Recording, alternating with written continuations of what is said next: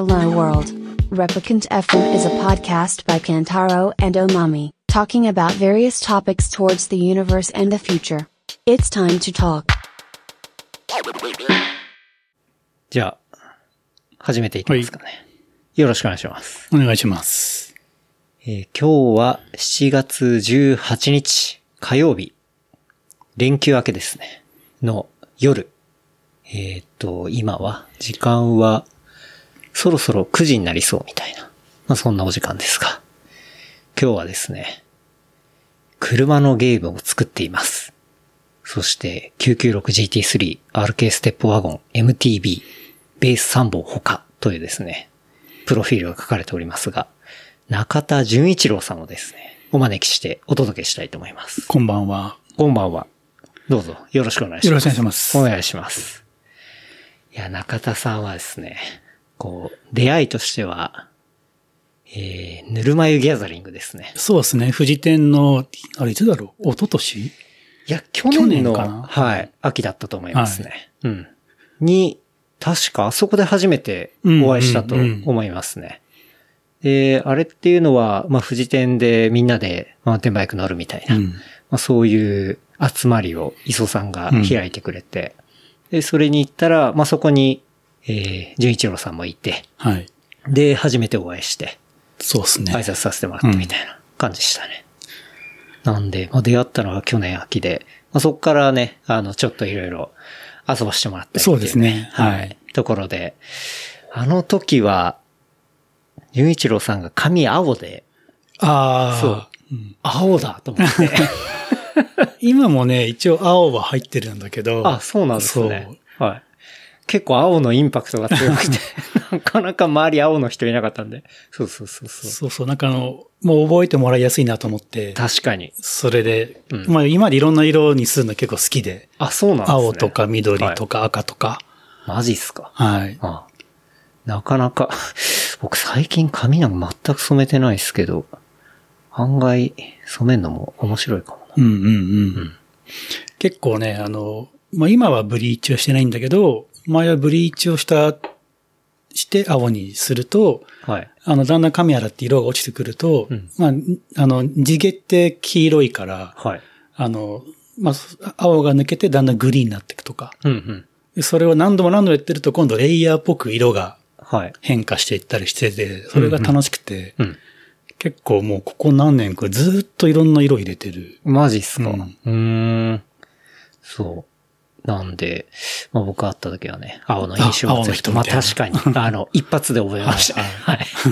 帰った後、おまみとも、えっ、と、髪青のあの人いてさ、みたいな、うんうんうんうんそんな話をしたって覚えてます。名前わかんなくても、はい青の人みたいな。青の人みたいな感じでしたね。で、そのね、あの、プロフィールにも、車のゲームを作っていますとうん。はい。いうところですが、まあ、これが、えー働かれてるのが、ポリフォニーデジタルとそうですね。いう、えー会社で、えー東京都の江東区に本社を置く、えーゲームソフトの開発会社とはい。いうことで、まあ、何を作ってるかというと、えー皆さんご存知、グランツーリスモをですね。そうですね。はいあの、グランツーリスモという、まあ、プレイステーションで、はいまあ、動く車のゲームを作ってます。ですね。もうその会社で、結構長いんですか？そうですね。まあ、ちょっと、一時期なかった時期があるんですけど、はいまあ、だいたい16年か7年ぐらい。はいますね。なるほど。もうだって、グランツーリスモって、さっきちょっと見たら25年？そうですね。うん。まあ、25周年イベントみたいなことをやっていたので、はい。25年です。25年続く。今、グランツーリスモ7でセブンですね。はい。すよね。で、累計販売本数というのが9000万本。すごい、ちゃんと調べてる。はい。したと。はい。9000万本ってめちゃめちゃすすごごいですすいでよね。よね。うん。まあ本当1億本はね、絶対行くでしょうし、まあまあ言ってたりするのかなちょっとわかんないですけど、うん、はいまあもう1億待ったらしみたいなうんうんことで、で、しかもそのシリーズでね、25年はい。続いていてっていうのって、なかなかゲームでないっていうか、そうなんですよ。うん。あの、まあ一本のソフトだけでずっとやってる会社っていうのは結構少なくて、うん。確かなり珍しい会会社ですね。うん。はい。まあ普通だったらそうですよね。いろんな、まあタイトルがあって、うん。うん。まあうまくそれでバランス取りながら、みたいな感じですけど、それ、もうまあ言ったら一本足はい。の方というか、ね。すごいまあ。昔は違うゲームも、あの、まあ、車とかバイクのゲームですけど、出したことはあるんですけども、ほとんどグランツーリスモ一本うんうん。ですね。うん。でもそれがずっと脈々と続いていると。はい最初って、えっ、と、プレステ？プレイステーション1ですねワンか。はい。あの、灰色のやつですね。そうですね。で、懐かしい。社長のあの、山内が、そのプレイステーションをまあ作る時の、まあ、スタートメンバーの一人うん、うん。らしいんですよ。うん、うん。というところで、まあそうやってプレイステーション、プレイステーションのまあスタートに関わって、そこからまあ、はいいろんな提案をして、グランツーリスモを作るに至ったみたいなうん。感じみたいですね。なるほど。もともと車のゲームを作りたかったみたいな感じなんですかね。あといろんなことしたかったみたいで、もともとは映画を作りたかったって話も、まあ、聞いたことがありますけど、グランツーリスモを作る前に、あの、モータートゥーングランプリってゲーム、まあ車のゲームなんですけど、まあはいもうちょっとあの、なんていうんですかね、あの、まあ、あの、イラストっぽいというか、そういうルックスの車が走るゲームはい。を作っていて、うんまあその後ですね、グランツーリスモを作ったのが。うん、うん。当時あの、ああいう、まあ今グランツーリスモっていうのは、はいあの、まあ実社会にあるリアルな車はい。を再現してうん走らせるっていう車、うんあんまそういうゲームがなくて、うん、うん。でしかもその、まあ、ああの当時のゲームって、まあ車の走る、まあ僕ら挙動って言うんですけど、まはいあ車の動きうん。があんまリアルじゃなかったんですよ。はい。もうなんか思いっきり突っ込んで曲がって、こうボタン押せばいけるみたいな。はい。で、なんか本当にリアルな車の動きと、うんあまあそれをグラフィックで再現するみたいな。ことをしたいって言ってたみたいで、まあ当然それにはあの、まあメーカーさんとの契約とか、はい。まあハードルがとにかく高いっていうことなかなかうん、うん。無理だって言われたらしいんですけど、まあそれをすごい努力して達成したということですね。確かにそうですよね。いろんなメーカーさんがいて、まあ、リアルにやるんであれば、は要はその使用許可的なこととそうですねかはいっていうのを 全メーカーともしっかり結んで、で、登場させないといけないってことそうでもんですすね。はい。それは、なかなか単純にシンプルに作るっつっても、そこら辺の契約問題っていうのはめっちゃ難しそうですね。うん、大変そう。まあでもそういうものを乗り越えて、こう来たっていう感じのね、まあそのグランツリスモのを作っているポリフォニーデジタルではい。働かれていて、ということで。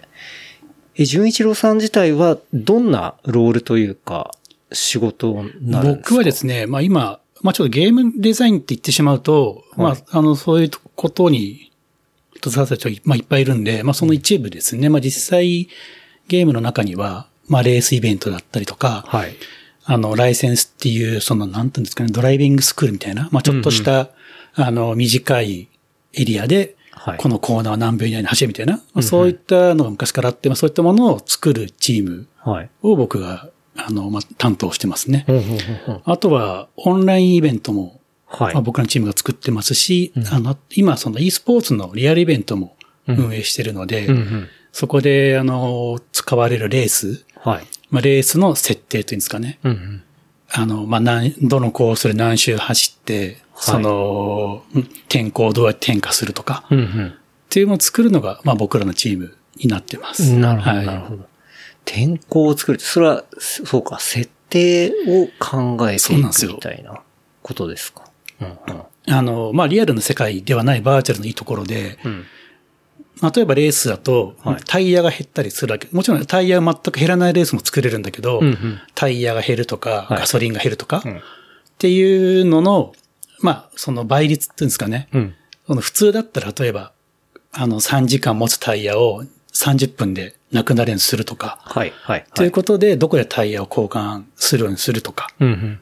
あとはまあその燃料そうですよね。うんあの最後に走れないように、あえて作って、はい。どこでピットにして変えるかとか、うんうんっていうところでレースに動きが生まれるんですよ。はい、はい、はい。はいその最初にどのタイヤを履けばいいかとか、うんうん含めて。そこに戦略が生まれるってことそうですね。まあそう戦略、まあ僕らがその、まあ作りたいレースの尺、その大会だったり番組に合わせて、はい、はい。まあ1時間なのか45分なのか30分なのか、で、その中でどう展開するかみたいな。はい。もちろんその天候変化というのも、まあ雨降らしたりとかうん。できるので、うん。まあ、まあ当然雨降れば、あの、レーシングの場合はレインタイヤが変えなきゃいけないので、はい。まあそこをじゃあどこで降らせて、どこで、あ、あももちろん雨止んでもしばらくは水が残ってるんですよ。うんうん。っていうところも、まあそれで、あの、まあレースの動きが、まあ要は、あの、面白いレースになるように、なるほど。設定を作るみたいなああ。のを僕らのチームがやってますね。そっか、それは確かに、そのレースの長さに応じて、はい。やっぱりコロコロ展開があった方が見てる側も面白いし、そうですね。はい。まあ、それがエンタメになるし、はいみたいなことっすもんね。あ、じゃあ本当に、そっか。なるほどね。それはまあ、パラメーターの設定とかっていうのを、じゃあどのタイミングでどう変えていくかみたいな。天気まで操って。そうですね。まあ、もう、言ったら、神の役割というか。そうそうそうそうそう。うん。ていうこと本ですよね当に、まあなんか本当リアルでありえないようなスピードで転、まあ、大会ではやっぱりその、見た目がね、あんまり変だと、はい。急に雨降って急に雨っておかしいから、うん。まあそこはあの、違和感、そうそうそう、違和感ないようにしながらも、まあ見て面白い。まああの、最後までハラハラするような、はい、はい。もうなんか、トップが先頭に行っちゃったらずっとね、あの、一人で独走しちゃって終わりとかではなくて、展開がいろんな展何も起きない開が生まれたり、あとまあいろんな。なチャンスにチャンスが生まれるようなとか、うんそういうことをやってますね。うん。なるほど。その天気だったり、例えば気温だったりっていうパラメータの設定って当然走る側には、あの、情報としては公開しないもんですいや、よね。えっ、と、それも交換の仕方いろいろあって、は例えば、まあ事前に公開することもあったし。その大会の、まあ、レースの寸前に公開するとか、こともあったし、それはその、まあ、時々ですね。あんまり前に公開しちゃうと、まあ、はいみんなもうとにかく練習しまくってきちゃった。りとか、なんか対策しちゃうから。そうそう。であと、その練習できる時間にも、社会人の子はやっぱ練習できないし、はい。とか、うん。まあ、あとその場の応用力を試すみたいな部分もあったり。もちろんあんまり変のすると選手からもね、あの、不満不満というか、はい。やっぱり、あの、あるので、あ、そこはいいバランスになるようになるほどね。してますね。うんはいじゃあそういう、まあ、設計というか、ところを、まあメインに。そうですねやられているみたいなことなんですね。結構もうずっと入られてから、まあ今16年ぐらい、はいはいまあトータルで言ったらってとこですけど、割ともう最初から結構そういう仕事をされてたんです最初は違うチームにいて、はいで、まあ、ちょっと一回僕会社を辞めたことがあるんですけど、はい、はい。まあ、それで、あの、まあ、半年ぐらいして、まあ、また、あの、戻してもらって、その時から今のチームですね。はい。そういう、まあ、レースそのものを作るチームに、まあ、戻ったという感じです。はい。もともとは違うチームに。もともとは、あの、ウェブ系の仕事をしてました。まあ、その前も僕ちょっとウェブ系の仕事をしていたので、うんうん。まあ、その流れで、はい。はい。ウェブ系の仕事っていうのはサイトを作ったりとか？そうですね。まあ、サイトを作ったの当時だと、あの、まあ、動画をサイトに載せるとか、まあ、はいかなり早い段階から、あの、まあ、HD の動画とかを上げたり、はいグランツーリスモって、まあ、セブンの前がグランツーリスポーツ作品で、はい。で、その前がグランツーリス6かな？うんで、その前に、あの、まあ、PSP 版とかもあったんですけど、まあ、グランツーリスモ、えグランツーリスモ HD っていう、はい。プレイステーション3うんがと同時に、まあ、同時じゃないかな、あの、出したやつがあって、はい。まあ、その時やっぱその HD とかそういうハイビジョンうん。のあの動画も一緒に出したりしていたので、ええまあそういうこともやっていましたし、まあ映像配信、うんうん。ゲームの中で、あのー車の番組とかの配信をやってたんですよ。有料配信もやっていて、ゲームの中で？はい。ゲームの中で、まあ当時あの、まあ日本だとベストモータリングとか、はい。まあ D1 選手権とか、ははああとビデオオプションとか、そういったその DVD とかで売ってた車番組があって、うんうんまあそれをあの世界に紹介したいなと思いがあって、はい。ゲームの中で配信してましたね。なるほど、なるほど。はあーゲーム、それはある意味、今でいうメタバース的なそうそうそう。ところなんですかね。うん。なるほどね。じゃあまあ、そういう流れがあり、まあ今はレース設計みたいなはい。とこですけど、もともとは学生の時から結構じゃあそういうデジタル寄りのことをやってたみたいな感じなんですか？まあそんなにやってはいなくて、まだ僕が学生の頃ってそのインターネットブームが起きるかどうかみたいなああ、そうか。時代だったので、そんなにやってはいなくて、ただ興味はずっと持っていて、うん。本当インターネットっていうのが出始めた時に、あ、なんか、この世界で仕事したいなっって思って、最初独学ですね。うん。ってやってました。インターネットで初めて、じゃあもう90年代半ばとか、そうですねはいっていうことですね。Windows 95で。そうそうそうそう、もう、あのはい95フィーバーみたいなのが、はいはい、はいあって、はいなるほど。そこで独学でそうですね。行ったんですね。で、もうじゃあ、フリーで仕事取るみたいな感じですか？そうですね。最初はやっぱり会社に入ろうと思っても、まあ実績ないと入れてもらえないし、り。うん。実績の積みようもないみたいなはいはところで、まあ、あの、その当時って、あの、アルバイトでイベントのアルバイトをやっていて、い。はい。昔その PC 系のイベンイベントがたくさんあったんですよ。PC 系のイイベンベント。ト、その Mac ワールドとか、はなんか Windows PC、ワールド PC エキスポかな、い。はい。はいまあ、。そういうイベントがととにかくたくさんもうパソコンブームなんで、はい。もうメーカーごとのイベントもあったし、で、まあ、あの、イベントのバイトをしながら、ちょっとそういうこと、まあそういうパソコン使えるってなると、うんうんどんどんなんかいろんなことやってよとお願いされて、はいうん例えば、イベントの、なんか、オープニングムービーの簡単なやつとか、うんうん。そういうのを、まあ当時、マクロメディアディレクターってソフトがあって、はい。それでそのボタンを押すと次々動画が再生されるみたいなものをはい。作ったりできるっていうと、すごい重宝がられて、うんうん。で、それで、まあ、あの、社員にならない子って話もあったんですけど、まあ、そこならずに、まあ、ずっとそうやっていろんなところから仕事をもらってるうちにうん、フリーランスみたいになっちゃったみたいな。うーん。あんま計画的になったっていうよりは、はい。まあ、流れでうん。なっていって、もう本当だ、20代はずっとフリーランスでしたね。うーん。じゃあ、結構、じゃあこの界隈っていうか、秋葉原周りとかをうん出入りしたりとかしてでもたみたいな感じ昔ですか？は本当にもうしょっちゅう行ってて、うん。で、秋葉原って今はもうね、なんかメイドとはい、何の街って言うんだろうね。いやー、もう結構治安が、うんねなんかちょっと不思議だけど、だ僕まあはメイド客引きの街みたいな感じになってますしね。まあ、あとは外国人旅行客がまあ死ぬほどいるっていう。まあ、秋葉戸ができてすごい変わったなと思ってて、うん。本当僕が行ってた頃は、パソコンショップがはい。たくさんあったし、まあ、それこそあの、ちょっとね、名前言っていいかわかんないけど、あの、某宗教団体のショップも 3つぐらいあって、オウム真理教ですね。そうそうそうそうはい何でしたっけ？マーシャ。マハーポーシャマハーポと、ーシャか。はいトライザルと、あ、あ僕、となんだっけなマハマハポーシャしか知らない。トライザルってなんか3つがあったんんですよ。ブランドがでそうそう。あ、いや、お,、まあ、お店が3つぐらいあって、はい、はい。3箇所。まあ、もっとあったかもしれないけど、はい。で、あの、まあ、死んだような目をした人たちが、あの、ビラを配ってたんですよ。はいで、実際、安くて、はい。で、当時は、あの、パソコンってかかってないかな。多。分、パソコンってまあ自分で作った方が安かった。あ、自作 PC、うん、もう自作で、もう全然安くて、だその、ビデオカードとか。はい。で僕も1回か2回買ったことあるんですよね。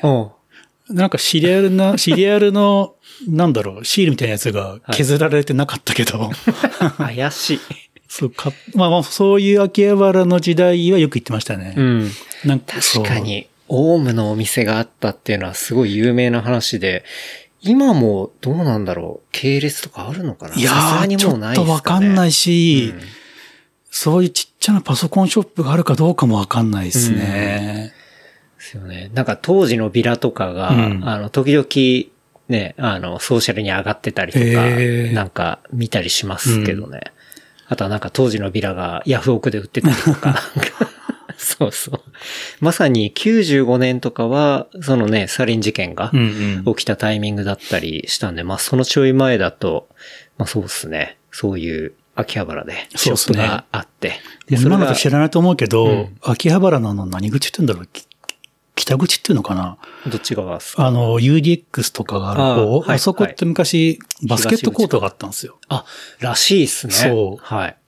バスケットコートあったし、まあ、ヨドバシとかできる前で、まあ、当時、あの、ラオックス・ザ・コンピューター館っていうのが、まあ今もビルはあるんだけど、ありますよね。そうラオックスってもうあの、デューティーフリーのイメージしか今ないですけど。うんうん昔はそこが本当に大きくて、あの周りにも、まあパソコンショップだらけ。うん。で、まあ、ちっちゃなショップなんかだと、そこに集まる、なんか金曜の夜には常連さんが集まるみたいな。あって、はいそういう、まあちょっと僕はあの、CG、コンピュータグラフィックス系のはい。ハッカーっていうのかな、まあそういう人たちが集まる、はい。あの、チチャットルームがあって、そこに入ってて、で、そのチャットも IRC ってわからないよね。ICQ じゃなくてじゃなくて、IRC ってあの、あの、あおーってやつでしょ？そうその前の、マイ IRC ってやつがあって、テキチャットがあって、はいはいそこのグループの人たちが、はいマーキャーバラのとあるお店に、まあ、金曜夜とか土曜夜に集まるって。言ってたまに行って、うん。まあ、あの、CDR とかはい。でいろんなの交換してるとか、みんな自分で焼いてきたやつね。そうそうそうそうはい、はい、はい。そで、それ交換するのは自分でこういう CD を、あ、CG か。はいを作ったぞみたいな。いや、そういうんだったら、まあちょっとあんまりね、ちょっと詳しく言うといけなさそうだけど、まあいろんなデータが入った、はい。本当に変わった人たちがたくさんいて、はい中にはちゃんとした本を書いてる人だったりとか、はい。会社形成する人とか、うんまあ、まあまあ優秀な人たちが集まってて、えまあ結構 CDR をよく交換してましたね。えー、CDR 交換するっていいっすね。そう、もう、フィジカルで。はいまあ当時まだネットにアップとかしてたこともあるけど、回線速度も遅かったし、うんうんうんギリギリ ISDN とかのこの頃なのかな。そうですよね。うん多分僕も始めたのが小学校ぐらいでそこら辺だったんで、まあ、テレ放題とかの時代だったと思うんで、まあ ESDN MAX で、その後、ようやくちょっとして ADSL 出てきて、うん孫さんがモデム配りまくってみたいな時代が始まると思うんで、そう、まだ全然動画とかなんかそういう重いものを上げるみたいな。もう動画なんて信じられないみたいなねうん。MP3 が出始めたぐらいかな。はいはいはい。僕もう、もうあれっすけど、中学の時とかもう死ぬほどウィニーで落としまくってたもんな。あ僕も、まあ、それはね、僕らも。はいあとはなんだろうな。まあ、ちょっとみんなで、まあ、海外のそういうグループとも交流あるメンバーがいて、はい。はい。で、国際派がいるんですね。そうそうそう。で、海外の、まあ、あの、ハッカーとかが、まあ、いろんなことをしたうん。ソフトウェアとデータとかを、うん。あのーまあ、どっかのサーバーに、はい。あの、ラーってその分割圧縮ってわかるかな？ああ、わかります。え、ラーって拡張子じゃなかったでしたっけ？あの、そう、ラーから、なんか、ちょっともう覚えてないから R0 とか、まあ、番号を、はいとにかくその、い、っぱい、うん例えばうんうん、一個のファイルだと、もう、落とせないから、はい。分割して分けて、はい。それをどっかに上げてくれるみたいな、はい。あの、まあ、いろんな大学のサーバーとか、はい。あの、オープンな企業のサーバーとかあって、うん。それをもう ISD の時間にもうみんなで、もう、あの、協力して、分けて落として、はい。後で、その、秋葉原のお店に持ってって、うん。一個にするみたいな。そんなフィジカルでフィジカルで。そんなこめちゃくともやって。ちゃやばいですね、それ。はいなんか、リアルな、フィジカルなピアツーピアみたいな。そうそうそうそう。結構面白い人がいて、今でも覚えてるんだけど、はい。あの、CDR もらって、まあ未開封なんですよ。はい。俺これ未開封ですよって言ったら、うんうんあの、未開封と同じになるように、あの、シュリンクをほもう綺麗に開けて、はいもう一回ん閉じてから渡すって人がいてう。、ほう。何のためですわかかんないけど、こだわりなんですか？こだわりで、はいまあ、とにかく不思議な人がいっぱいいて、うん、うん、うん、うん。何人か未だに交流ありますけど。あ、そうなんですはい。ね。うん。結構じゃあ、まあ、まさにデジタルこれから面白くなるみたいな、インターそうですねネットの夜明け的な。あの頃楽しかったですね。うんまあ、まあちょっとね、なんか昔は良かったに話するのもあれだけど、うんうん。うんなるほどね。まあそんな中でも、そうですね。まあ社会的にインパクトを与えた、まあ事件だったりもいろいろありながら。そうそうそうそう。んっていう時代っすもんね。そう、結構だからなんだろうな。うん、まあ、まあちょっと、うん、まあ、言っていいかあれだけど、なんだろう、あのー子供を殺しちゃった人のね、ほう。なんかあったじゃないですか。あのー榊原事件。ああ、はいはいはい。あありましたね。榊原生とか。そうそう、ああいう人のね、写真がネットに上がっちゃって、大騒ぎになるとか、あとちょうど2チャンネルとかができた、はいまあそのちょっと後ぐらいですよね。はいはい。なんか、なんだっけ、んバスジャックした人が。書いて、それで有名になったとか、だっけ？ですねまあ、あの時代ですね、はい本当に。なるほど。いろいろ思い出してきたな。うんありましたね。ありましたね本当にそういうアングラなところが結構一般の人も、うんこう、の目にも止まるような仕組みとか、まあそういうものができてきていたような、まあ時代だったのかもしれないですね。うん。でもその、確かに、リアルな秋葉原を経て、経て。で、まあ、フリーランスでやりながら、その後また変わっていったりするんですそうですね。まあ20代はずっとフリーランスでやっていて、うんまああの CG 作ったりとか、うんまあそれこそ音楽の PV に CD 作ったりとか、かはい。まあいろんなウェブサイトを作っていて、で、まあ自分の好みも、まああって、音楽、まあレコード会社のホームページ作るとか、はい。あとファッション系のホームページ作るとか、うんうんまあ、そういう仕事、まあそこはちょっとお金にはあんまならなかったんですけども、面白いからやってて、うんうん。まあ、自分も好きだったし。そうですね、はい。はいまあその世界に触れるのも楽しいし。はい。で、やってて、30ぐらいになって、ちょっと、まあなんか仕事いっぱいもらってたので、うんまあ収入的にはちょっと上がってきたんだけど、はい。フリーランスって本当にまあ孫受けとか、ひ孫受けみたいな 世界で、はい。結構きついなと思って、もうはい金曜日にあの仕事振られて、これ月曜までお願いみたいな、今でこそね、まあ、もうちょっと下請け法だったりってんで、あれかもしんないですけど、当時とかひどそうっすね。で、まあ僕も、そう、ままあそれでやっていて、で、まあこのままずっとのきついな、みたいな。うん、うん。思って30歳になってすぐぐらいかな。まあちょっとその、まあ、当時仕事をもらっていた人たちに、はい。ちょっとまあ身の振り方考えてるんですよなんてうん、うん。話をしたら、まあじゃあうちにおいでって言ってくれたうん会社があって、はいまあ、そこで30にして初めての会社員赤い。になりました。初会社員デビュー。初会社員。そっか、それは取引があったところで、そうですね来なよって言ってくれたみたいな。うん。初会社員はどうだったんですか？なんかそのずっとフリーランスで10年近くはい。やってきたわけじゃないですか。いやもう全然会社員の、会社員の常識って言っていいかわかんないですけど、一番、まあ自分であの、やばいなと思ったのは、はい。フリーランスって頑張ればお金もらえるし、うん。もうお金の単価だってまあ、あってないようなものじゃないですか。はい。そうですね。で、会社員もそういうものかと思ってたんですよ。おー、ほうほう。はい。要はなんか、それなりの成果上げれば、うん収入、あの、まあ、年収とか年俸を上げてもらえるみたいな。うんうんで実際いざ入ってみたら、はい。やっぱそのいろんな、あの、規定があって、うん。まあ、このクラスは何パーしか上がりませんとか、はい。はい。あって、まあ、それでちょっとやべえなとは思ったり。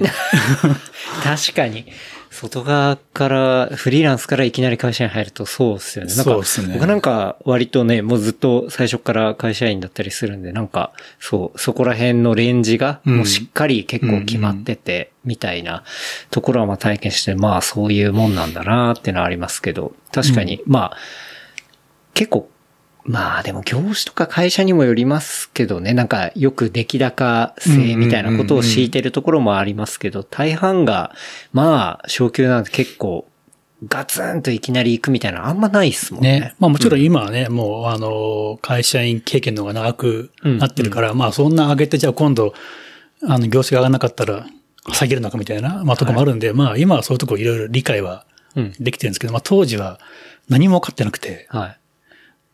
え、全然稼げないじゃんみたいな感じ。そうそうそうそうそう。これシいくら、いくら頑張っても変わんないじゃんみたいな。まあ、はいあの、好きでやってる部分もあったので、うん。あんまりね、そんななんかもらった額だけやろうとか気持ちはないんですけど、はい。こういうことを、まあちょっと、ええなと思ってましたね。うん。はいでもそこもだんだんじゃあ慣れていくみたいな感じなんですそうっす。まあなんか、どうしようとは思って、どうやって、まあ、そのなんていうの、収入を上げればいいんだろうみたいな。ことは当時はおぼろげに思ってて、まあただそれが一番ではなくて、まあやっぱりまあ自分のまあ好きな世界だったり、好きなことやっていただいてる方が強かったですね。うん。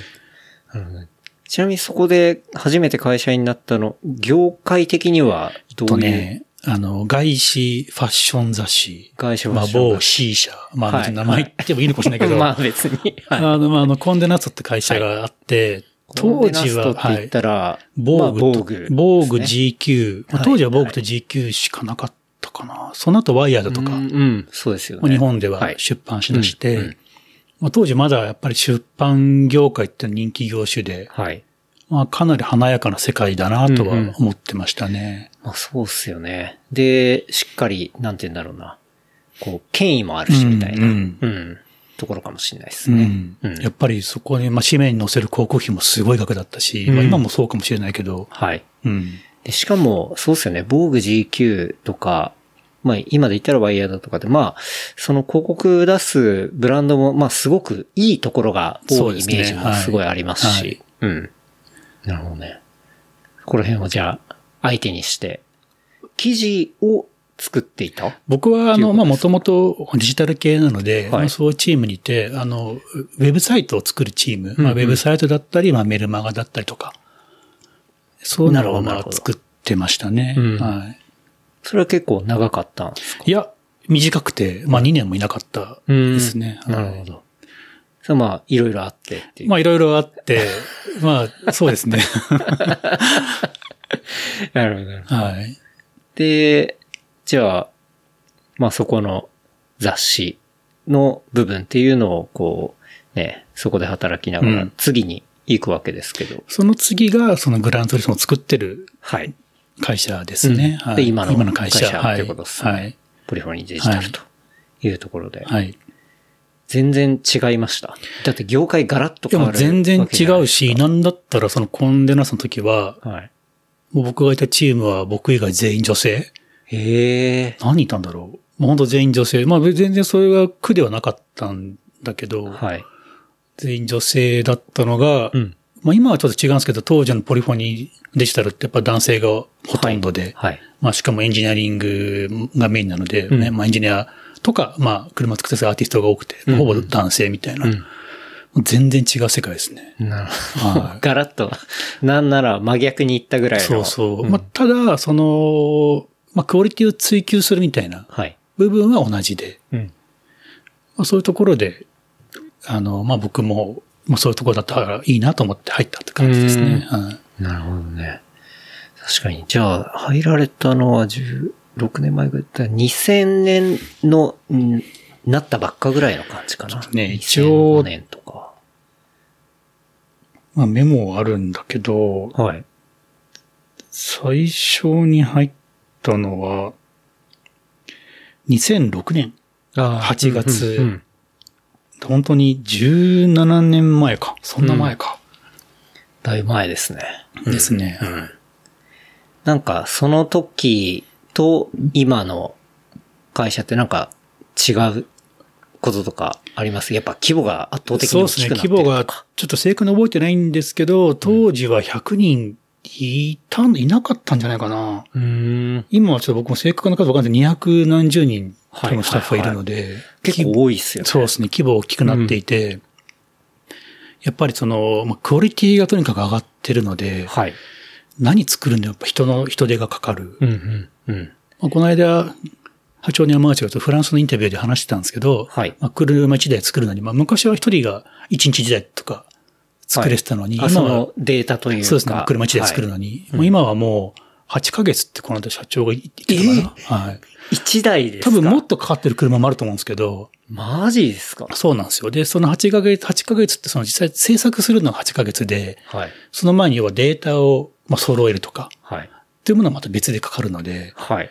実際、じゃあその、今月発売する新型車はい。を入れようと思ったら、うんまあ、一人が作るとしたらもう8ヶ月以上前にもらわ作れないんですよ。それ、普通のリアルな車となんかか 変わんなそうっていうか、ねちょっとリアルな車はどれぐらいのリードタイムで作ってるかわかんないですけど、なんか、全然、そんなにかかるんですね。そんなかる。かるんですよね。ええもう今の車は、あの、内装？車のはい。インテリアまでも作ってあるし、はい。本当にいろんな部分まで作られてるので、なるほど。はいまあ、どの角度から、どの視点から見ても、もうその車でなければならないっていうところもあるしってことですか。あとまあ割ともっと先まで見据えて作ってるところがあるので、先っていうのは？先の、まあ例えば、まあもう次のタイトルとか次の次までもはい使えるような、例えば今回作ってもう一回作ったんじゃなくて、うんうん。何作も使えるようなクオリティにしようみたいな。ああ、なるほどね。はい。だまあ、たらそっか、将来のクオリティにも耐えうる、うんあの、ハイクオリティの車を作らなければいけないっていうことですね。はい。それは挙動から何から、まあ当然見た目から。もうすべてですすべね。てってことですね。うーん。そっか、なんか、パッと見、こう素人目には、ね、その、外見というか、まあデザインだけっていうところなのかなと思いますけど、そうですよね。だ挙動とか音とか、あ、そう、音もありますね。ライトの光の具合とか、はい確かによく考えたら、だ反射の具合とか、塗装の種類によっても変わったりとか。そうですね。まあ、あの、ゲーム側の、はいその、まあ、レンダリングというか、はいあの、HDR に対応するとか、うん、うん、うん、うん。まあ、そういう、その、まあ、表現の幅が広がってる部分もありますね。そうっすよね。もう本当そういうとこはかなり、まあ、凝ってしまう会社なので。まあそこに妥協はないっていう話そうでですねね。。今の天候シミュレーションとかも結構すごいことをやっていて、はい。どんなことやってるんですか？いや、もう、なんだろう。まあ、空気の、その霞んだ感じだったり、はいまあ、その水分量だったりとか、まあ、はいちょっと、そうですね。本当に、水分量。まあ、その、だそれが、雲が発生雲の発生の仕方とか雨の降り方とか、はい。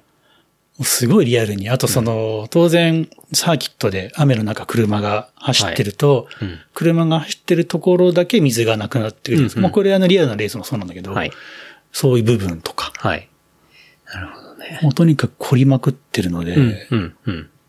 なるほどね。まあ、そのハイクオリティでいくと、確かに車も一個一個ね、まあ、車って本当にいろんなものの集合体でできてるなってすごい部品点数だし。そうですよね。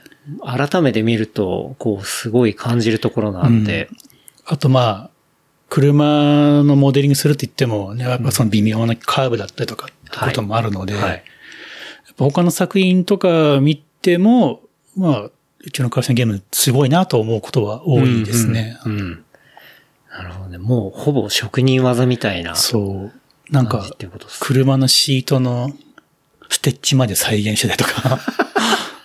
いや、でも、確かになんか、じゃあ自分がある車を持ってるとするじゃないですか。で、それをじゃあゲームの中で見て、で、これ、これもうまんまだって思うレベルって、はいやっぱ持ってる人からすると相当高いですよね。そうですねなんでかってやっぱ車内に乗って、乗っうんて見てるし、なんなら、まあ匂いも嗅いだりするし、その揺れ具合だったりとか、なんか音とか、うん。特に、まあ、そういうとこまでね、分かってる人が納得するレベルに持っていくには、ね。はい。やっぱステッチのはい。一つ一つまで再現するとか。までこだわらないとっていうことですよね。でもなんか本当いろんなあの難しいところがあって、うん。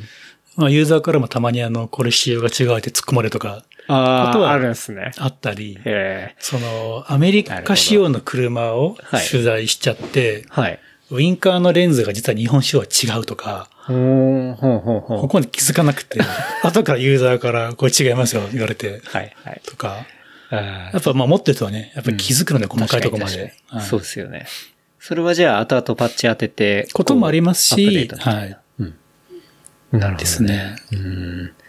いや、面白い。音とかってはい、どういう風にしてるんですか、ちょっとどこに行ってるかわかんないですけど、まあ、あの、取材して音をちゃんと録音してうるん。ことが今は多い気がしますね、多分。へえもうなんか、後でうまく似せるように、まあ、作るケースもあるかもしれないけど、もう大体はちゃんと録音して。そうですね。やってるんですね新しいのは多分そうやってへえ。やってるってことなんやっですね。てると思いますうねん。すごいな。確かにそう考えると、いろんな労力 がはいかかってるし、本当にあれっすね。まあ、ゲームで1台作るのも、しっかりお金がかかってるなっていうイメージが今湧きましたけど。ちょっと僕も正確な金額とか知らないんですけど、今のああいう、まあグランツーリスモに限らず、はい。まあ割と大きな作品に言われてるゲームの制作費って、うん。もうあの、1億とか10億とかそういう単位じゃないんですよ。もう100億単位なんですよ。ゲームは。ゲームが。はいもうハリウッド映画みたいなうん。ぐらいのコストがかかる。なんなら映画の方が安いんじゃないかぐらいの。まあ物によってはそうかもしれないですけど。はい。うん。なるほどね。だからもう一個シリーズを、新作を出すみたいなことはもう、かなりのパワーをかけて大変ですねはいうんやってるってことですよね。だから、そのゲームを出すっていうだけじゃなくて、他にもいろいろこう展開していったりだとかっていうのがまあイベントだったりとか、そうですね。いうところになるんですかはい。2018年だったかな。あの、まあ、e スポーツ、まあ、当時グランツーリスのスポーツっていうタイトルを出していて、はいはい発売した2017年かな。うん。で、そう、まあ、それは本当に e スポーツとか、まあ、そういう、まあ、スポーツに特化した作品として出していて、うん。2018年にグランツーリスモワールドツアーという名前で、うんあの、まあ、世界で e スポーツの大会をやろうというはい。ことを始めましたね。なるほど。はい。それはじゃあ、しっかり、まあ、オーガナイズして、そうか、ワールドシリーズをやっていくと。はい。まあ、2018年と19年やったのかな。あの、リージョンごとにはい。ヨーロッパ大会、アジア、オセアニア大会、アメリカ大会っていうのをやって、うん。うん。で、そこで勝ち残った人たちを今度ワールドファイナルといって、あの、んモナコで、はい。あの、チャンピオンを決めるみたいな。実際にモナコで、そうですこう、プレイしてっていうことです。もうみんな集まってうん、や、やって、チャンピオンを決めて、その、そこの初代チャンピオンが今、あの、スーパーフォーミュラライツとか走ってる、はいはいまあ、イゴール君うんだったり、イゴール・フラガですね。そうそうそうそう、はい、選手ね。なんですよ。は。はいい。この間もね、おととい、一昨日ですね、ですね。あの、富士で、はい。僕も見に行ったんですけど、うん。走ってましたね。はい。あの、磯さんとね、はいフリリンと、ははい。い、見に行かれてましたね。はい。行ってました。はい。はい。で、いおりくんもいて、はい。はい。当然ね。だからそこの同じところでね、フォーミュラライツで戦ってるっていうのがまあ、いおりくんがいて、で、イゴール・フラがいてみたいな。はい。ということで、イゴール・フラガ選手は、その初代の、チャンピオンですね。えっと、グランツーリスモ、はいはいえっと、ワールド、まあ世界大会のせチャンピオンってことなんですよね。はいうん。だそれが今、だそのチャンピオンになった時から、リアルなレーシングもやっていもたってことともとイゴールはリアアルで走っていたんですよ。うんうんで、まあ、グランツーリスモでもレースをやって、まあ、そういう大会あるってことではい入ってきたって感じですよね。なるほどで、その後も、リアルの大会続けていて、レッドブルの育成ドライバーにもなってたりするんですけど、まあ、ちょっと資金がうんうん、とか、多分チームが、チームとの契約もいけないとかで、はい。あと、まあ、多分、コロナの影響もあったと思うんですけど、うんうん。それで、まあ、乗れない時期もあって、はい。で今年から日本でうん。レース活動始めたっていう感じだと思います。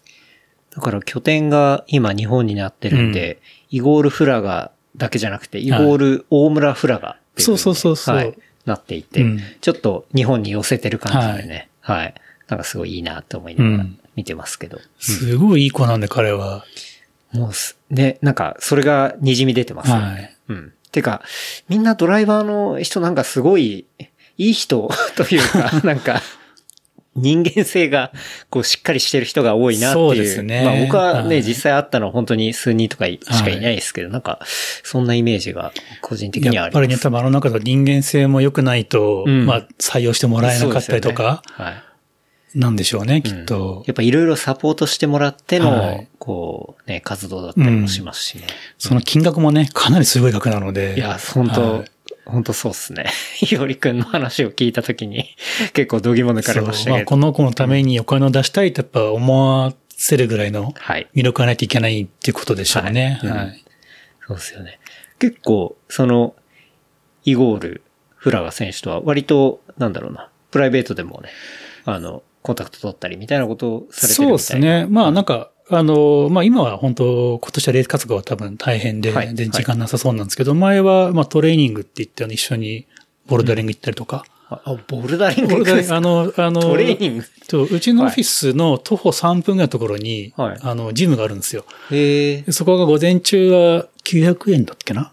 すごいあめちゃめちゃ安くできるので、まあはいそこに、割と週1、2とかで一緒に行ってて、十一郎さんボルダリングもやるんですか？そうなんですよ。ボルダリング、なんだろう、あの、楽しいじゃないですか。いや、僕全然やったことなくて、そう。面白ポイントは、なんか結構頭脳ゲームみたいな話を聞いたりはしますけど。その、パズル性みたいな、うん。あの、課題があって、その攻略方法に、たん、まあ本当にパワーがあればできるんでしょうけど、まあはいパワーだけじゃない、うんどう持つかとか、うん。うん。どう重心を、まあ、はいかけるかとか、うん。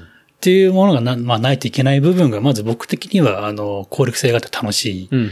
逆にあの、まあ、去年ね、あの、いろんな皆さんでお会いして、走ろうと思って言いながら、未だに走ってないんですけど、黙々走るとかっていうのが、もうはい、飽きちゃって、ああ、まあまあね。そう、はいダメなんですよ。で、ボルダリングは本当にあの、まあ、課題を攻略するっていうんうんう楽しみがまずはい。あるのと、まあ、負荷もすごいので、うん。まあ、大体僕とかとも1時間、1時間半とけると、はいもういいやみたいなヘト、ヘトになるみたいな。なるの、なるんですよね。まあ、あとは楽しさとは違うんですけど、あの、使うギアはい。が、ウェアなんて別にあの短パンとかでいいし、はいあと姿勢でシューズ買ってチョーク買うぐらい。うんだからまあコストも安いし、その持ってく荷物も少ない。うん。なるほど。それはいいっすね。いいですね。うんあと、そうだな、なんか汗びっしょりとかもなりにくいうんうん。確かに。ねはいまあ、基本屋内。屋内ですしね。ですね。うんうんはい。まあ、屋外も通ってあるんですけど、うんまあ基本ジムだとね、屋外、あ、屋屋内だから、はい。まあ、エアコンも効いてるし。そうそうそう。で、今いろんな場所にあるし、要はなんか遠くまで行かなくてもいいみたいな。なるほど。はい。じゃあ、それで、イゴール選手と一緒に。そうそう、夜と、あの、割と何度も、まあ、うん。去年は結構一緒に行ってましたね。えーはい。確かに。まあ、今年はね、あの、えっと、フォーミュラもあるし、GT。そうですね、スーパー GT も彼は出てるし、他のその、スーパーフォーミュラ、そのライセンスフォ本家フォーミュラのアンバサダーとかもやってるし、ねまあ他でもその、ドライビングレ、ななんだっけな、ブリヂストンかなんかの、何か、その、バーチャルの先生みたいなこともやってるらしくて、ええ。教えてもいるんですね。み、みたいですね。まあ、なんか動画に動画上がってるらしいんですけど、ほうほう。まあ、今年はもう忙しくて、なるほど。で、一緒に行ってないですうん、うん、ね。うん。あとは前、ケンタロウ君とも一緒に行ったその大黒不当とか、大国行きましたね。そうはい。そう。あの、まあ、ゲームのそういう選手たち、あの、はい海外の選手が、うん。まあ、日本で大会があったりとか、あとその、まあ、うちの会社のイヤーエンドパーティーみたいなものにも招待したりするんですけど、うんうんまあ、あの、せっかくなんで、その、東京車オタクツアーみたいな。はい。いいっすね。そうアテンドしてそう行そうそう。まあ、一緒に行ったり、まあ、去年の年末は、まず箱根に行ったり、はい。で大黒にも行ったりとか。箱根大国。はい。はい。あと他の子たちは、その、スバルが好きな子がいて、うんうん。その子たちは、あの、三鷹の、まあ、スバルのショールームには行ったりとか、あ。はい。すごいレアな車にうん乗れるんで、まあ、乗乗るとその車内に座ったりできるんですよ。そこを連れて行ってあげたりとか、はい。まあ、そそう、あの、新橋のタミヤとかね。しえ、タミヤって新橋にあるんですか？あ、いや、本社じゃなくて、はいなんだっけな、タミヤ、ま、タミヤの大きなショップがあるんですよ。うーん。そこ F1 なんかだとハミルトンとかも遊びに来たり、へえ。そういうとこ行ったりとか、あとはあの、まあ、本当にまあ大学もそうですし、車スポット。はい。あと昔グランツーリスモには、ルート246っていうコースがあって、うんうん。青山一丁目から、うんあの、イチョウ並木はいはい通って、迎賓館の方を回って、はい。赤坂の方通ってもく戻ってくるっていうコースがあったりうんうんするので、まあ、そこを一周してあげたりとか、なるほど、なるほど。あとは本当、まあ、今だとその、まあ、東京エクスプレスウェイっていう、まあ、ちょっと首都高を模したコースが、うん。あのゲームに入ってるんですけど、まあ、そこって、まあ、かなり首都高のいろんな部分をオマージュしてうんうん作ってるんですね。はい。で、その元になった場所を行ってあげたりとか、はい。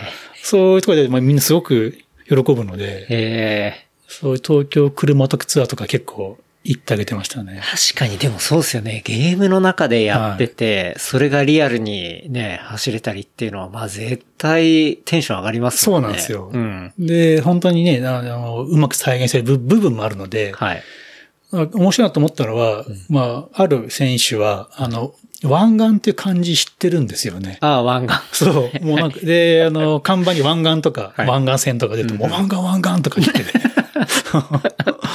いや、本当に大黒湾岸とかもうそういうのはそもうそうそううね、もうちゃんと知ってる単語になってますもんね。あと、まあ、イニシャル D とかもね、はい。はい人気あるんで、うんで、大黒とか連れてくと、まあ、みんな喜びますね。いやー、やっぱそうっすよね。あそこはい僕初めて行ってびっくりしたもんな。ちょっと話しましたけど。はい。そううん。ね、なんか、なかなか海外で見られない、まあ、その A86 とかはい。のチューニングカーみたいな、あとまあ、GTR うんうん。とかいっぱい来るじゃないですか。はい。あと、まあ、スバル好きな子は、まあ、ちょっと僕もそんな詳しくないんですけど、まあ、歴代スバルの色の車が来てるらしくて、うんうんうんまあ、興奮してましたね。すごく。あと、あそこってあの、ずっと車が供給されてくるじゃないですか。確かに。夜。はい。あの、人が抜けたらまたこう新しいのがどそうんどそうそう。ん来るし。なんでもう帰れないとかって言ってたりとか、あとまあ、暴走族、はい。属者みたいなのもたまにいるし、いますね。はい。まあ、そういうの行ったり、まあ、本当まあ、まあ、イゴールはあの、何度も一緒に行ったり。してましたね。うんはい。なんか、そう。純一郎さんと一緒に行った時も、水戸ナンバーのね、はいはいあの、あれは、ジャンルで言うと街道レーサーみたいな感じなんですかねあれ、まあなんなんですかねあれはと。、まあ昔の、まあ昔の暴走族あ暴走族。仕様ですよね。うんあの、ボンネットと、まあいわゆるん出っ歯みたいな。はい。竹槍にはなってなかったけど、竹槍？竹槍ってあのマフラーがはい。上にすごい伸びてる。ああ、あの、斜め上に伸びてる。そうそうそうそうあ竹槍って言うんですね。んそうなんですよ。なるほど。でも暴走族の、はいあのー改造っていうのかな、外見の。はい。あれでは世界的な影響を結構与えてるみたいで、うん前仕事で LA に行った時に LA の博物館があるんですよ。はいちょっと名前覚えてないな。結構あの、由緒ある博物館。うんうんその時僕が行った時は暴走族ってテーマで展示してて。属者が何でも展示されてたんですよね。しっかりした LA のミュージアムで。そうそうそうそう、はいん本当にあの暴走族っていうそのままで。そのままで。はいうん。それなんか僕も画像を見たら、そこの美術館かどうかわかんないですけど、そう、もうちゃんとカテゴリーとしてはうん、カテゴライズされてて、で、それぞれのものっていうのがちゃんと解説されててみたいな。かなりオリジナリティありますよね。世界的に見ても。いやまあ今思えば。いや、相当オリジナリティありますよね。ねうんうんそれがまあ、車もそうだし、ね、それに乗ってる人のファッションもそうだったりとか、特徴的だったりするし。うん。そう、だから、そう、それでこの間ね、僕、目黒で、はいあの、ガルフィガルフィー、はい。わかります。ガルフィーあの、犬のマークー。の。そうそうそう、はいあの、当時そのね、なんかチャンプロードとか、ああいう、あと暴走族御用達の雑誌。はい僕、あの、こう、マウンテンバイク乗りに、はい。郊外に行くと、そこのコンビニとか必ずあったから、はい。それ見るの結構好きで、うんガルフィーとか、その女の子版のキャンディーガルフィーとかね、うん。ブランドがあって、うんこの目黒でガルフィーのパーカー着てる、ちょっとおしゃれな子いたんですよ。ほう。すごいびっくり。まだ売ってんだみたいな。ちょっとびっくりしましたね。ガルフィーは確か数年前というか割と最近になんかやっぱそういう人が掘って、はいもう一回どっかとコラボしたみたいなことでなんかやってた気がしますね。えー逆に今クールみたそういな。逆。に、そう。うん。なんかそれが面白いし、面白いし、まあかっこいいしみたいな。あとなんか、まあ、知ってる人は必ず反応するしね。そうですね、うん。特にまあ、あのね、当時を知ってる人はまあ反応しますよねうんうんうんうん。ガルフィーみたいな。そう、あとなんだっけな。マットシティだっけな。なんかそのブランドもあって、うんうん。マットシティ。それわかんないな。マットなんとか、そういうブランドがバッ、ドボーイだったらわかりますけど、はいなん確か。ね、マットシティだったと思うんだけど、えそう、本当あの、今なくなっちゃったけど、前は、そのマウンテンバイクのリニアの郊外行くと、はい必ずチャンプロードとか、うん。そう雑誌は、うん見てましたね。なるほどね。はいや、面白いですね。まあでも確かにそういうのは海外ゲスト来たら大喜びかもしれないですね。い。そのアテンドは。そうそうそう。マットスターだ。マットスター。知らないわ。旧単車系。うわ全然知らない。へえ。マットスタうん。ー。うーん。そういうなんかね、ヤンキーファッションはい。見るの結構好きでした。ああ。それは、マウンテンバイク乗りに郊外というか、はい。ちょっと行った時に触れていた。そうそうそうもう、割とね、郊外の西武リブとか行くと、はい。売ってて、うん。で、待ち合わせ時間の前に行って、読んでましたね。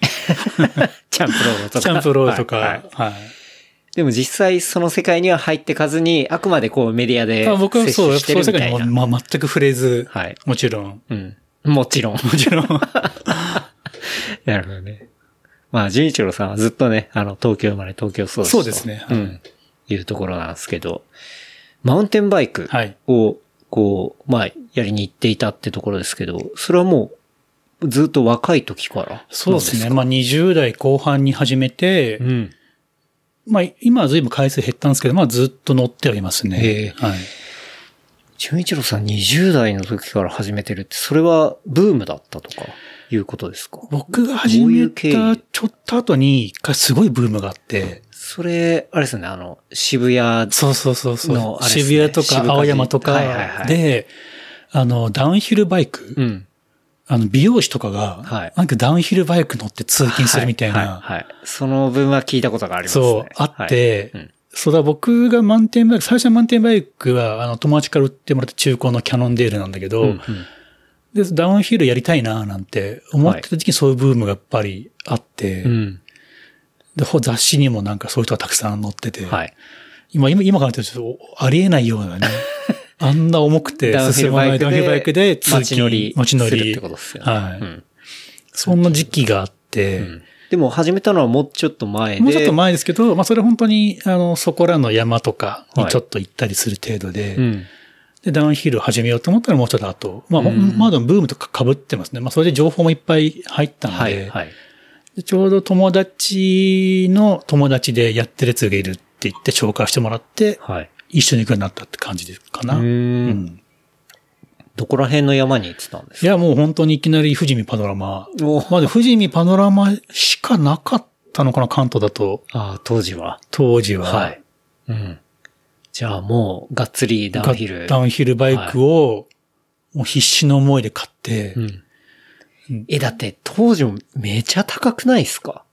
とね、まあ、エントリーで4、50、40万ぐらいだったかな。はいはいはい。今はそのカーボンとなってね、すごい値段だけど、はいまあうんそう。それも、まあ、必死の思いで買うわけですよ。はいまあ、当時、ジャイアントのダウンヒルバイク一番安くて、うんうん。ジャイアント買って、はい。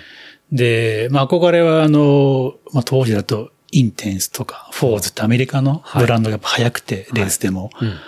でもその買えないわけですよ。フレームから組まなきゃいけないし、うん。で、富士パノラマ初めて行ったらもう周りそういうバイクだらけで、へえ、やばい。そう、まあなんだこれみたいな。まあ多分車買ってね、そういう場所行くとね、フェラーリとかいっぱいいるみたいな。はいはい。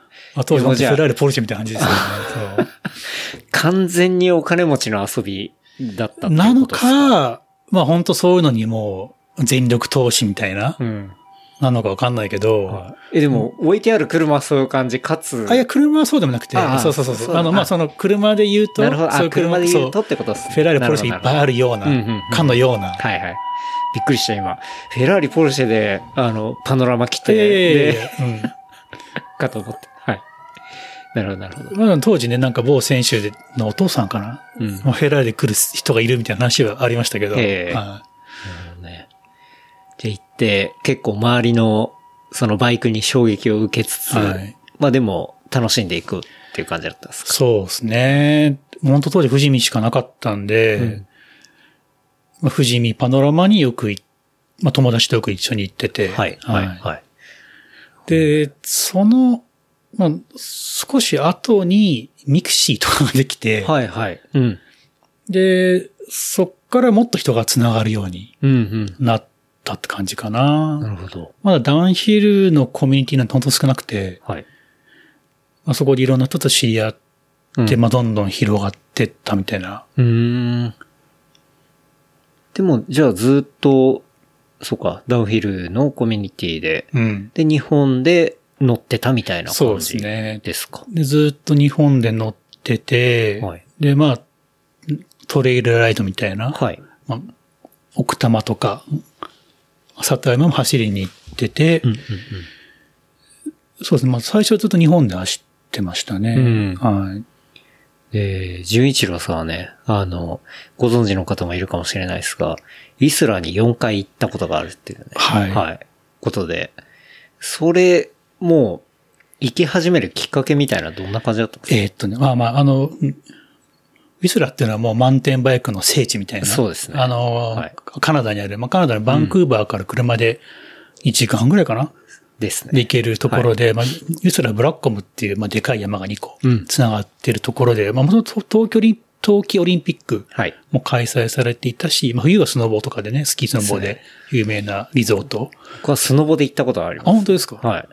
あの、オリンピックのマークあって、はいはいはいはいで、一番上まで行って、下ってきたら、もう、一本降りてくるだけでもね。う、もうお腹いっぱいでしたね。でかいからはい。ね。本当に大きくて。で、あそこが夏は、まあ、マウンテンバイクパークに変わって、はいはいまあ、オフィシャルだけ多分50本以上コースが、うん。もう初級から上級まで、まあ、上級はプロオンリーってコースもあるし、はい。でそこで、まあ、でかいイベント、レッドブルなんとかとか、まあ、うんクランクワークスってイベントが夏あって、みたいな。はい。はい。で、まあ、そこに、まあ、そういう場所なんですよ、リスラーって。でそこに、そう行ったきっかけは、高橋大樹さんっていう、はいまあ今、富士店のコースプロデュースと管理をやられてる方がいて、その人と知り合ったことが一番でかいですかうね。ん。で、まあちょっとあるトレイルライド行った時に、まあ、たまたまミッションにいて、はい。で、まあ、もともと動画とかは見ていて、はいもうすごいところから飛び降りるとか、うん。やってる人だったから、もうなんか、いかつい感じなんだろうな、なんてうん。思っあ、動画を見たそうそう、動画見て、ははいはいもうなんか、何メーターあんのって上からね、ジャンプするとかってことで、まあそういうことたくさんやってたうん印象だったので、はい。で、一回一緒に走った時お会いしたら、もうほん、まあそのイゴールじゃないけど、本当に丁寧に接してくれて、うん。なんだったらその走るアドバイスとかも、はい。すごく的確で、ほあの、こんな人なんだ、とまあちょっと感動しちゃっう。て、うんうん動画で受けてたイメージはもうなんかタトゥーバリそうそうそうそうう。そうそうそうそんなイメージだったそう。みたいな。らやっぱり人間性は本当に真面目。まあ、とにかくまあやっぱマウンテンバイクに対しての情熱がすごくて、その人が、あの、スクールを始めるって。いうふうにその時聞いてて、うんもうじゃじゃったら行きますって言って、うんその後、修善寺、あの、伊豆の修善寺ならサイクルスポーツセンターってところで彼が、まあ、月1回スクールやるっていうのをそうい、そこに行き出して、へえ。でそこから、まあ彼は毎年ウィスラーに修行しに行ってたんですよ。修行。修行に。はい。ね、でもやっぱりその、派手なところばっかり見えてくるから、うんでかい、まあドロップオフってその飛び降りるところとか、もうでかいジャンプとか、はい。あとなんかもう幅が全然ないあの木のラダーの上を通るとか、そういう、そういうのばっかり、まあ情報が入ってくるから、はい。もうもっといけないよって言ってたんですけど、うんまあいろいろ聞いてるうちに、うんまあせっかくマウンテンバイク乗るんだったら、うんまあ一回ぐらい行った方がいいかなみたいなうん思うようになり。あとその高橋大樹さんが当時サポートしてもらっていたショップが、あの、駒沢にあるグアバジェリーってショップがあって。まあそこ今もうないんですけど、まあはいそこの店長の浅野さんっていう方がいて、はい。その方も一緒によく、まあ何度もミスラー行ってる方で、うんうん。いろいろ聞いてるうちに、まあもう絶対行った方がいいみたいな話をされて、うんうん。まあ一生に一回だなと思って、はい。その、高橋大樹さんは、んあの、今でも夏にツアーやってるんですよ。うんうん。で、じゃあそれに行きますと。うん。で、行って、もう行ったらもうカルチャーショックで、うん。何に驚いたかっていうと、はいとにかくその、誰もが楽しめる環境があるんですよ。うん。それはどんなレベルでも。でも、レベルでも。あで、日本に来てやっぱり、まあ、コースは、まあ難しい、その、初初級といえども、はい。まあ初級コースって言いながら、その、まあ、シャドウが緩くてコーナーがあんまなかったりするだけで、結局スピードは出ちゃうとか。はいはいはい。で向こうのコースは子供、まあ最初に走るコースとして、あの、Easy Does It っていう、まあもう名前の通りのコースがあって、うんうんうんそこはもう走ってると自然に登り返しがあって勝手に速度が緩まるみたいな。とにかく作りが良くて、あはい。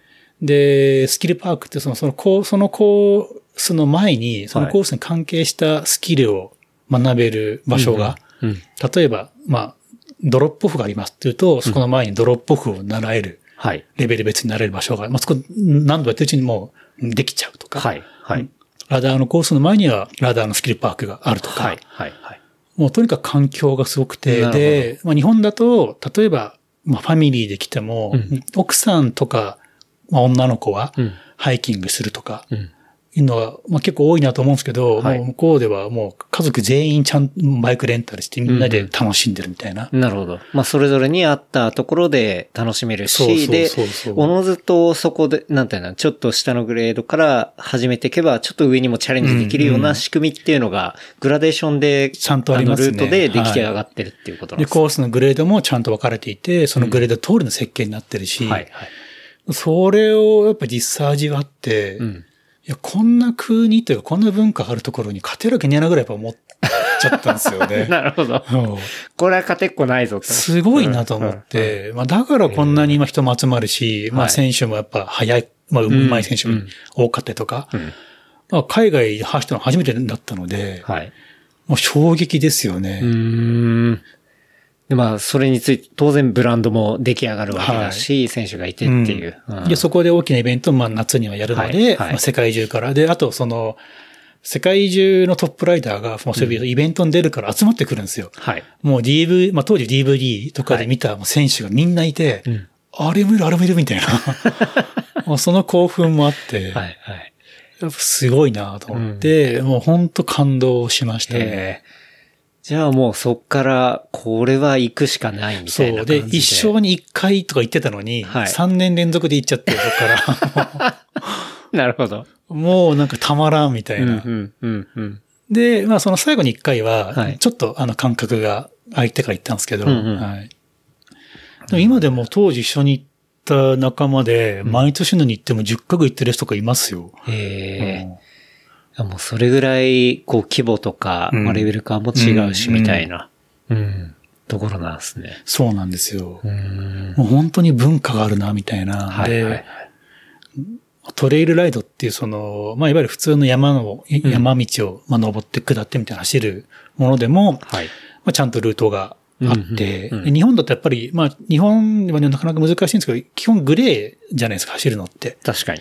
はい。そのオープンのトレイルなくて、うん。まあハイカーもいれば、うん。トレーラーもいて、まあその中でまあ、あのーまあ走らせてもらってるみたいな。うん、うん、うんあそこはいろんな問題がね、あの、地主だったり消防だったりい。ろんな問題があると思うんですけど、やっぱ向こうはちゃんと、あの、オープンなトレイルがたくさんあって、うん。うん、なんだったらそこに QR コードがあって、そこでんドネーションして、それがその、あの、トレイルの保護に使われるとか、はいだったりとか、はいなるほど。そうん。う。うん。まあそういうのも見てなんか、すごいなう。うんん。なるほどね。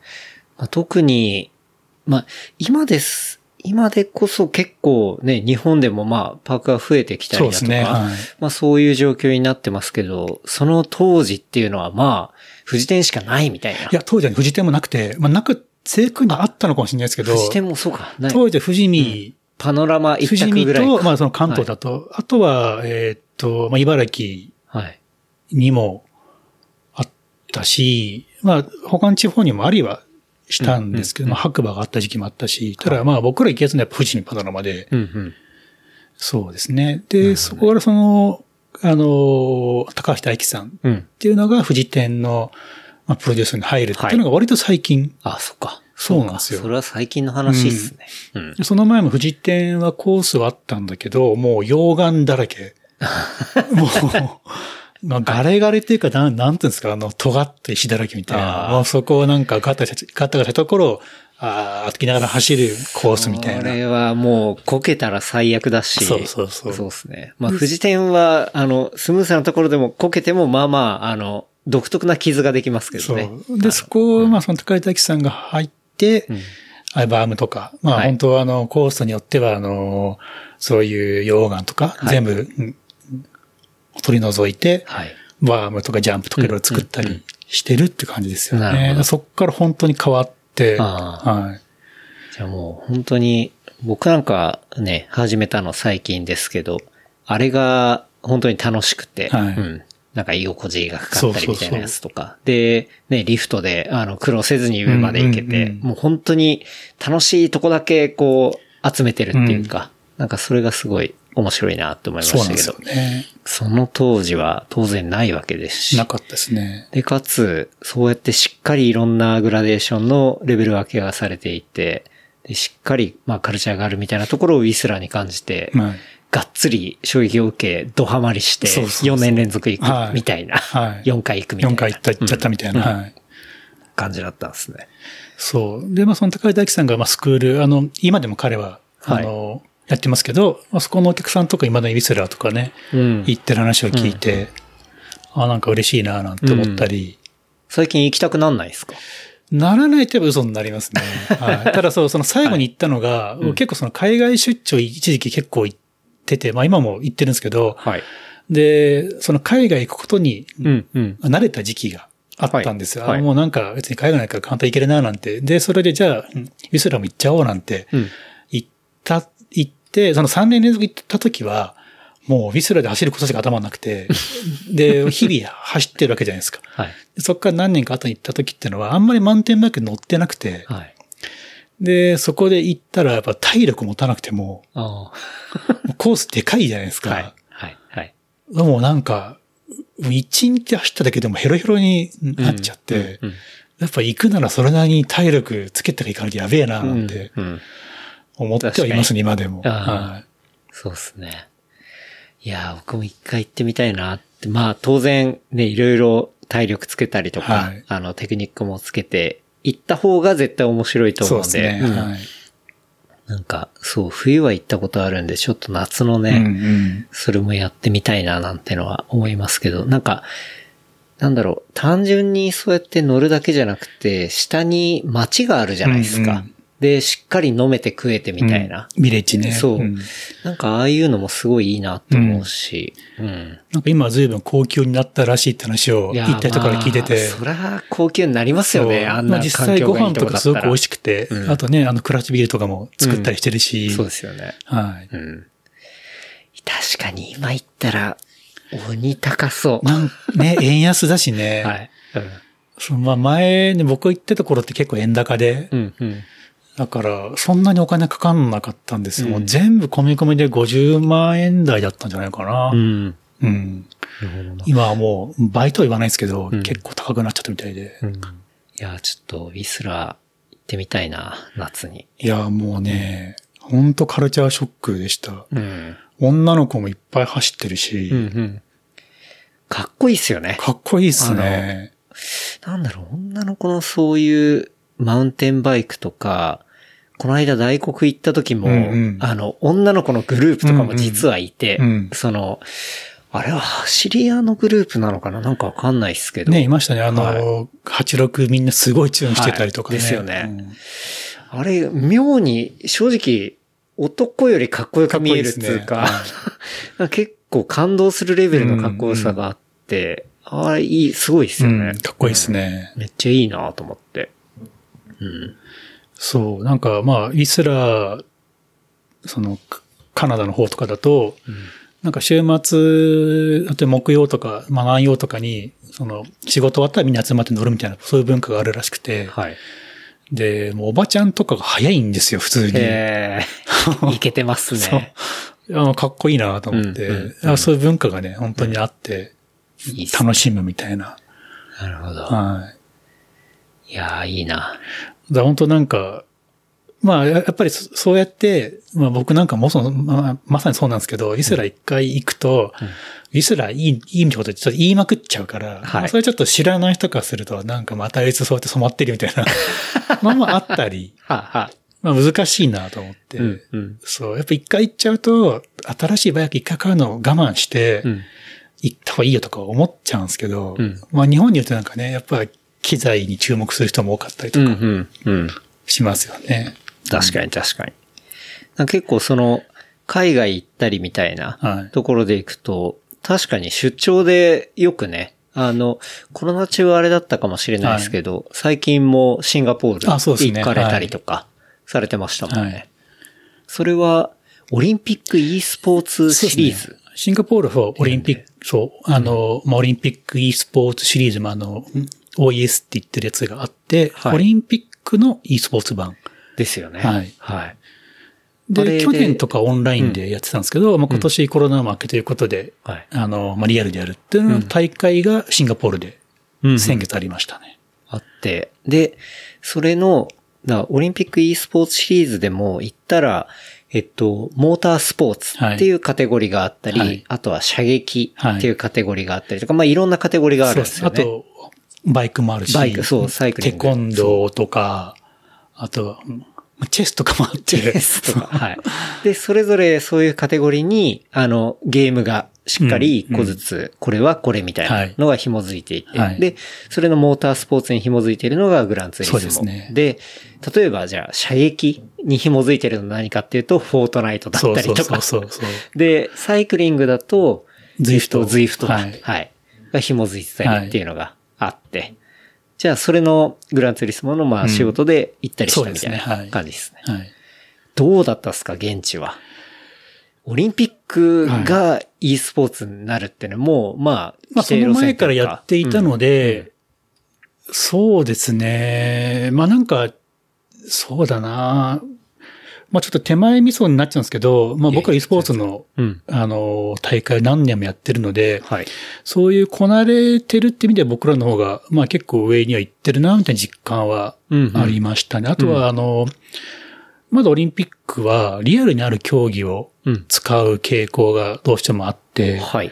なんでその、まあ、テコンドーだったり、チェスみたいなもんだったり、まあその、あの、まあ e スポーツに行けるのって、FPS だったらそういうゲームじゃないですか。そうねそういうものではなくて、リアルにある競技を、うんまあ、バーチャルでやってるものを採用するみたいなところがあったので、うんうんまあ、なかなかね、ちょっと難しいなと思うものがあったり、難しいっていうのは、それは盛り上がりとかそうです。盛り上がりもそうだし、そうですね。なんか、うんまあ確かにチェスとか。まあ、チェスリアルで目の前で、うんあの、まあ、モニター置いて目の前でやっているのも別に、それリアルでそれよくねみたいなリアルでできる。そうそうそう。もちろんあの、確かにオンラインだったらね、まだ、はいまあまあまあまあ。はい。とか、あとまあそのゲームそのものがまだまだこなれてないな、みたいな。はあ、はあ。まあその競技でそれしかないから採用されてるのかなと思うレベルのものももちろんありましたし。そうか、ゲームのクオリティ的にってことで。すね。はい。ただ、ズイフトは面白かったですよ。うんあれ、本当にフィジカルじゃないですか。うん。え、でも、そう、純一郎さんのはい。ストーリーで見ましたけど、はいこうみんな要は観客席側を向いて、はい。あの、まずイフトのマシンにまたがって、はい。で、後ろにモニターがあって、はい。だから、言ったら昔僕らで言ったらそのクラブで、ゴールドスプリントって、はい。まあ、あの、なんて言うんだろうな。まあみんな恋で、はい。で、後ろにこう映像があって、で、例えば400メートルトラックとかを、まあどんだけ速く走れるかみたいな。だそれはもう回転だけで計測してっていう、はいはいはい。まあそういうイベントがあったんですけど、まあそれのもっと、まあいろいろコネクテッド版みたいなそうですね。ところが、まあ今、オリンピックになってて、はい。あれめっちゃ盛り上がったんですね。まああれは会場結構盛り上がって、ましたね。うんうん。であれもやっぱり、なんだろう、あの、最後のスプリント勝負だったりとか、ではい。一応、うんアイテムとかもあるみたいで、アイテムははいマリカーみたいですね。そう、多分空気抵抗減ったりとか、なんか抵抗ってするんじゃないかな。なんかそういうアイテムが何個かあっへて、ーまあそれを使うタイミングとかはい。あったし、はあはい面白そうですね。そう。で、まあ走る場所もね、別にどこでもいいわけで、確かに。まあ、あの、グラベルっぽいところ走ってたりとか、うんなんかちょっと遺跡っぽいとかしてとか、まあそういう風にしてて、はいああれは、まあ見ても、まあ、まあ面白いかな、みたいな。うんはいそれ、会場で、まあ選手が、あの、走ってるわけじゃないですか。なんか盛り上げの MC とかも当然いたりするんです一応いましたね。かはい。。うん。はい。あの、まあ配信もやってるので、はいまあその、まあいわゆる実況解説的な人は、多分どの競技にもいたはず。はあ、はあははあ、なるほどね。他にもいろんな競技は、その同じ場所で見れた。そうですねってい。うん。まあ確かにな、チェスとか、もうまあ e スポーツなんだけど、てんてんてんっていう感じそうそうそう。まあなんで、まあこれからなのかな、みたいな。うんうん。で、まあちょっとこれわかんないですけど、そんなにプロモーションされてないんですよ。割と知らない人多くて。いや、だって僕も、はいあの、ジイチロさんがあシンガポール行ってるってんで、で、オリンピック e スポーツってなんか上げてて、あ、そんなの今やってんだっていうのを、うんうんそれで知りましたんで。だからまだはいなんか、まあちょっとこれ合ってるかわからないですけど、うんまあそんなにプロモーションにするほどじゃないのかもしれないですよね。なんか、うんもうちょっと完成したりいろいろね、まあまだ試行錯誤中とか確かに。かもしれないななんて。はい。うん一応来年はパリでやるなんて話もあるんですけど、うんうん。来年本ちゃんのね、オリンピックがありますパからね。リじゃないですか。はい。そう、同じタイミングなのかずらすのか知らないですけど、うんうんまあ、やる、まあ今のとやるみたいですね。うん。なるほど。うん。だからまあ、オリンピックあって、パラリンピックあって、で、e スポーツのシリーズがあってみたいな、そうですねはいなんかそういう三段組に、まあ、今後なっていくのかもしれないですよね。まあでも、オリンピックのね、IOC 側からすれば、どんどんね、広がって、うんそういうところが盛り上がっていくのはね、まあいいことだと思いまあ、ああますし。いうね、そのなんか権威好きビジネスみたいな ところがね。確かに。そう。はい。ヨーロッパの人はすげえなーって思いながら。まあね、はい基本そういうスキームで出来上がってますから。はいでもね、なんか、まあちょっと、まだそういうの見ていないんですけど、うん e スポーツって、あの、パラリンピックみたいにハンディキャップある方でも参加できるものが多いじゃないですか。確かに。うんだからグランツーリスモで言うと、まあ、あの、リアルなカーレーシングってなかなか難しいんですよね。はいあの、はいハンディがある人だと。まあでもね、例えば足が動かなくてもゲームはできるし、はい。はい。まあ、そういうのがあってもいいななんて、うん個人的には思ってますね。確かにはいそこは、ある意味、まあ、開かれてるというか、うんうんそれはすごくいいことですよね。そうですねはいうん。それが、まあ、世界からトップ選手が集まって、そこの差関係なく戦えるというか、うん。確かに、そういういい側面はありますよね。はい。うん、うん、うん。実際、グランツーリスモのね、そのレースってのはしっかり盛り上がったっすか？そうですね。割といいレースになっていて、うんうん。レースそのものはとても盛り上がったと僕らは思ってますけど、はいまあ、はい。はい、その配信のビュー数はあんまりうん。いってないななんて思いはしたんですけど、うん。レースそのものはとてもいいレースでしたね。はいはい。でそのレースの設定を、あの、あ、作ったり僕のチするってのームが作った。が、はい。そうです。はい。そうですよね。話はぐるーっと言って戻ったんですけど、はい。そう。ゆうちろさんチームではい作っ。た。あの、まあ、何周走らせて、うん。まあ、タイヤをどう交換する、はいして、はいしてもらうと、その、ああの、タイヤの、まあ、コンパウンドって言って、柔らかさがはいうんうん何種類かあるんですけど、はい。その、まあ、ソフト、うん。柔らかいタイヤだと、グリップはするけど早く減っちゃう。うんうん。で、ミディアムってやつだと、まあ、グリップはそうでもないけど持つみたいな。はい。で、それを、あの、2種類、あの使わなきゃいけないってレギュレーションにしてるので、うんうん。どこで変えるかとか、もちろん2回以上使ってもいいので、まあ、ソフト2回とか使ってもいいわけですよ。うんうん。そういうのをみんなね、などう持ってくるのかとか、っうんうん。ていうのをまあ僕ら想像しながらやって、はいはいまあ結構トップ選手なんかで僕らの想定とは違った使い方とかされたりして。あ、こんないけるんだすげえな、逆に思ったり。することもあるんですけど、はあはあそっか、作ってる側の意図しない、はい。まあ展開になることも当然あるってことですよね。うんうん。そうそう。それはやっぱりドライバー目線で、これは案外これでいけるんじゃないかみたいな。とこうねか、あとやっぱりまあ今回に関して言うと、その、設定を発表したのが、レースの、まあ本当少し前だったんですよ。事前には発表してなくて。うんうん。なんで、まあ僕らが思ってたより若干保守的にいったドライバーが多かったですよね。うんまあちょっとあんま冒険せずに、はいあの、はいか硬い路線に行くみたいな。なるほど。はいうん。なるほどね。面白いな。うん結構、その場っていうのは、当然まあドライバーも行って、はいそういうものが映って、で、お客さんもしっかり入ってみたいなはいそうですね。感じはいですもんね。うん。ちゃんと大きなステージがあって、はい。そう。あの、まあ、今回12人のドライバーがいて、うん。で、観客もその後ろにいるみたいな。うん。はい。うん。いや、いいっすね。それがシンガポールで。そう。なんかあの、シンガポール行ってた時に F1 のコース、あの、走ってましたよね。はい。あの、自転車で。そうそうそう。はい。